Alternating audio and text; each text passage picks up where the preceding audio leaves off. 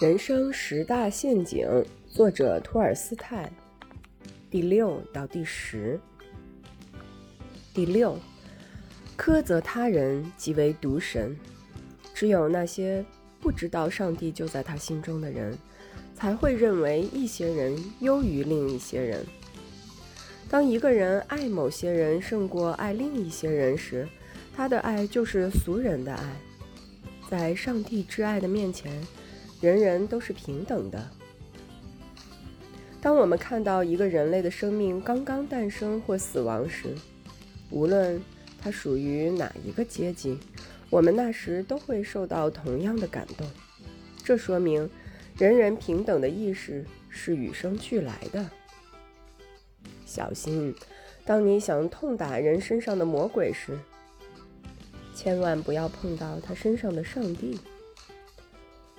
这就是说，责备一个人时，不要忘了他身上有上帝的灵魂。第七，过度富足的索然无味。上帝的力量使人人平等，夺取那占有多的，给予那占有少的。富人的东西多，但这东西带来的乐乐趣少；穷人的东西少，但乐趣多。一捧泉水，一片面包干，对于以体力劳动为生的穷人来说，比无所事事的富人吃的最昂贵的饮食还要香甜可口。富人对一切都吃腻了，一切都索然无味，无论什么都引不起兴趣。而对劳动者来说，每一次进食，每一次饮水，每一次休息，都会带来新鲜的乐趣。第八，暴力源于贪婪。有一种谬误是，某些人可以用暴力操纵与自己同类人的生活。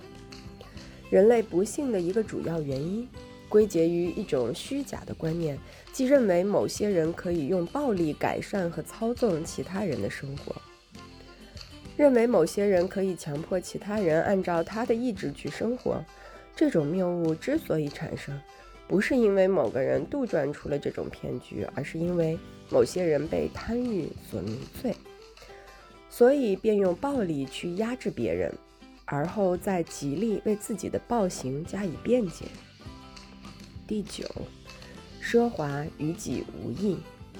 一人财富过剩，则多人所需不足。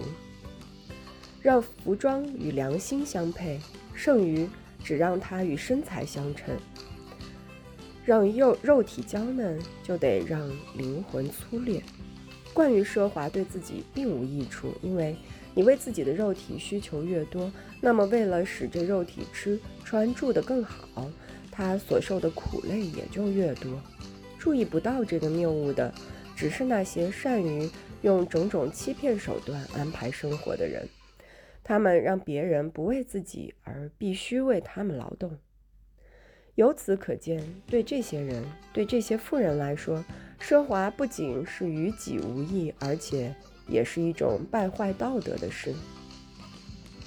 第十，视欲望为生活之目的。